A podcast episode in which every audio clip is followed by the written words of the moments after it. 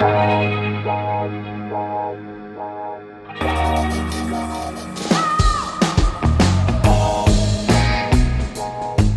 à lire, un podcast de Bernard Poirette.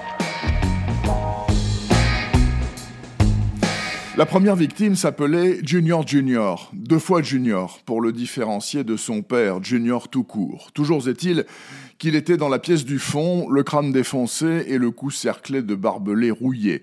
Son pantalon était maculé de sang sur le devant.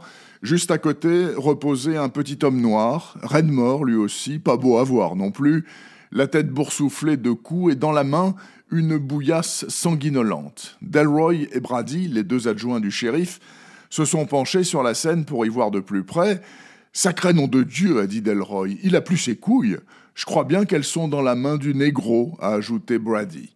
Bienvenue à Monet, Mississippi, le pays où traiter quelqu'un de nègre ne vous envoie toujours pas au tribunal, où des encapuchonnés font encore parfois brûler des croix, et où, un beau jour de 1955, le jeune noir Emmett Till, 14 ans, a été lynché car il avait, paraît-il, interpellé dans la rue l'épicière blanche Caroline Bryant.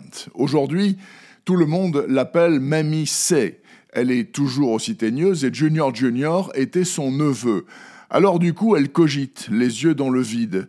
Je regrette d'avoir menti sur ce gamin noir il y a des années. J'ai causé du tort à ce petit négro.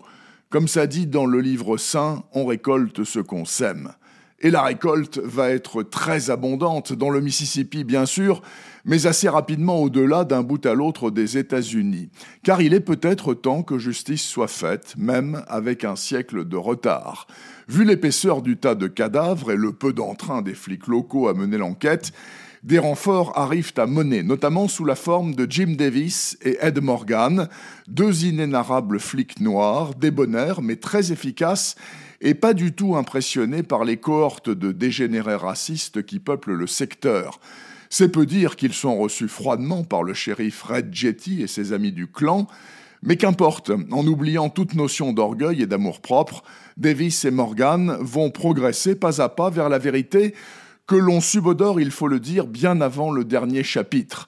Mais ça n'entame aucunement le plaisir de lecture qui est fort grand, car Percival Everett est un sacré écrivain, capable en trois phrases de vous transporter chez les bouseux les plus redoutables, tout en vous offrant des éclats de rire bienfaisants. Seul bémol, peut-être, pour aller au bout de l'histoire, l'auteur emprunte par moments les chemins du fantastique qui peuvent dérouter certains, mais pas moi.